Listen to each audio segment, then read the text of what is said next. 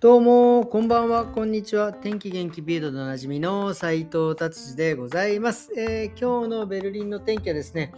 えー、20度をね、ちょっと下回ってですね、19度。朝なんかすっごい寒くてね、ちょっともう上着がないとやばい感じでございました。はい、えー、では早速、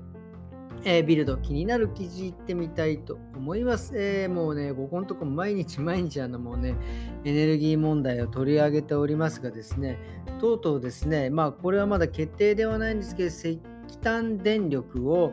えー、再びですね、稼働させるんではないかという動きになってます。まあ、石炭ね、火力発電するとですね、やっぱりあのグリーンピースの人たちがね、やっぱりこう懸念している通りです、二酸化炭素がね、もう、もうもこもこ出るんですね。えー、地球温暖化環境破壊になっていくんじゃないかということなんでまあそれはねしない方向でいきたいというような感じらしいんですがまあでもねこのままあのガスとね電気のね価格が高騰していくとですねもうこういうエネルギーをね使わざるを得ないというふうになってくるんじゃないかなというふうに思います、えー、なっております。えー、なのでですね、まあ、これからですね、どういうふうに、えー、この法律というか条例が変わっていくのかっていうのがちょっと注目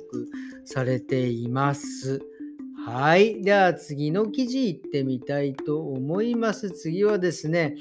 もうね、エネルギー問題で大変なのにですね、もうこの、何ですかね、今度あのブランデンブルクでですね、えー、あのバナナの箱にですね隠された大量のですねコカインですね、えー、660キロのコカインが見つかるとこれどんだけあの入れてんだよっていう感じですけどね、えー、これはですねどっからコロンビアがですねやっぱりコロンビアからですねバナナと一緒に運ばれてきてですねそこにですね、えコカインがえこれね5000万ユーロ分ってことはですねこれあのえー、日本円で言うとですね、今のレートで言うとですね、69億円、まあ、70億円ぐらい、これ70億円のコカインですかね、これ本当に。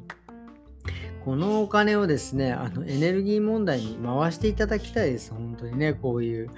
本当で、でもこういう、こういう薬関係はね、いつになってもやっぱり、あれなんですね、あの、お金になるんですね。本当にこれは、えー、大変です。はい。えー、じゃあ次、ビルド行ってみたいと思います。次はですね、今度はスポーツの記事でございます。えー、スポーツ、えーと、僕これ初めて知ったんですけど、まあ、グランドスラムのね、大きな大会、テニスのね、大きな四大大会ありますけども、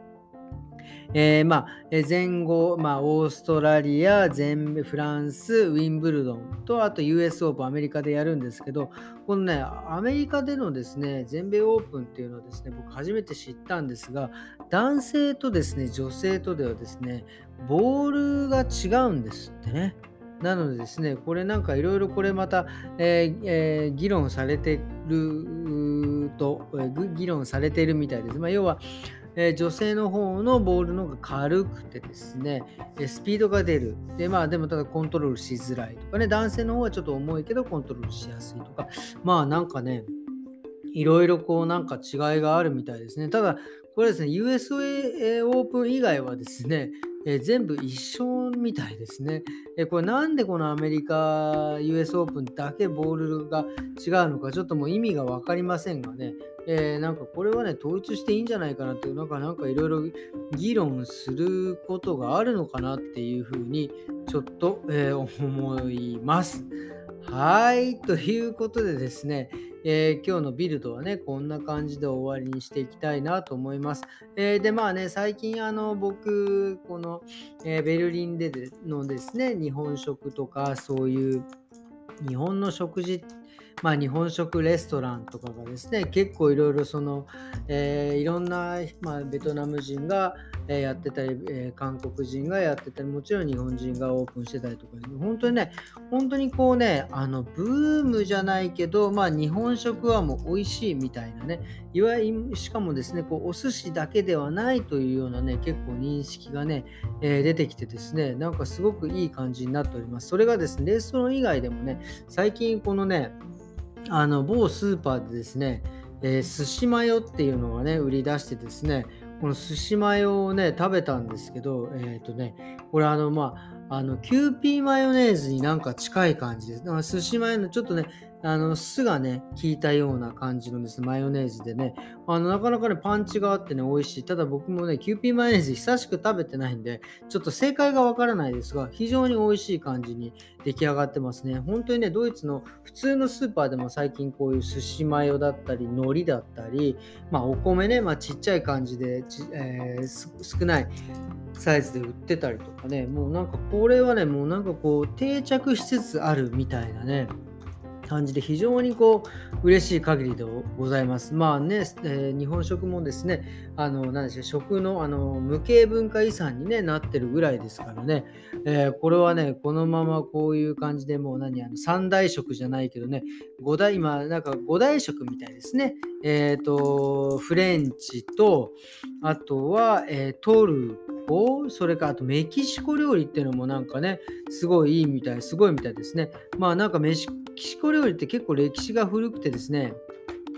なんか 7, 7, 7, 年、7万年前、1、10、100、7000ですよね。すいません。7000年前からなんか、えー、結構ね、そういう風になんか儀式なんかでこう食べられてるメキシコ料理なんかっていうのね、そういう文化があるっていうのを書いてありますね。すごいですね。まあトルコ料理はね、あの三大料理の一つでね、こう取り上げられるし、あとフレンチ、あとなんだこう、そう、あともう一個はですね、地中海料理でもこれ、ざっくりしすぎだろうって、もうススペイン、イタリア、ギリシャ、モロッコってこれ、これ一つ一つの国尊重しねえのかっていう感じで、もなんかもう全部、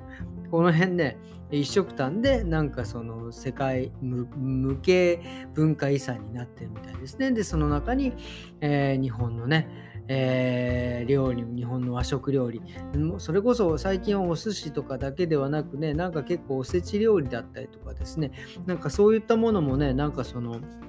注目されてるみたいです。まあ、そのヘルシーだったりとか、まあね、長く持つみたいな感じみたいですけど、まあ僕はね、まあどっち、そういうのもそうですけど、やっぱ日本食のね、やっぱ日本のね、なんかもう僕まだ若いんですかね、あの、唐揚げとかですね、日本の、日本の、えー、洋食っていうんですか、まああの、おこの、えー、何しか、あの、オムレツ、オムライスとかね、なんかそういったのもね、なんかあの、ガシガシこう、取り上げられるとちょっと嬉しいなと思いますね。うん、あら最高に美味しいですから。っていう、え感じでですね、えー、なんか食べ物でね、終わる感じでよろしいですかね？はい。すいません。今日はですね、こんな感じで終わりにしていきたいなと思います。今日はですね、もう8月も29日ですね、月曜日でございます。えー、もうあともう少しでですね、9月になりますんでね、ちょっと今週また、えー、新しい週が始まったのでですね、えー、バシッと、えー、行きたいと思った次第でございます。えー、ということでですね、今日はこんな感じで終わりにしたいと思います。えー、それでは今日もありがとうございました。また明日。さようなら。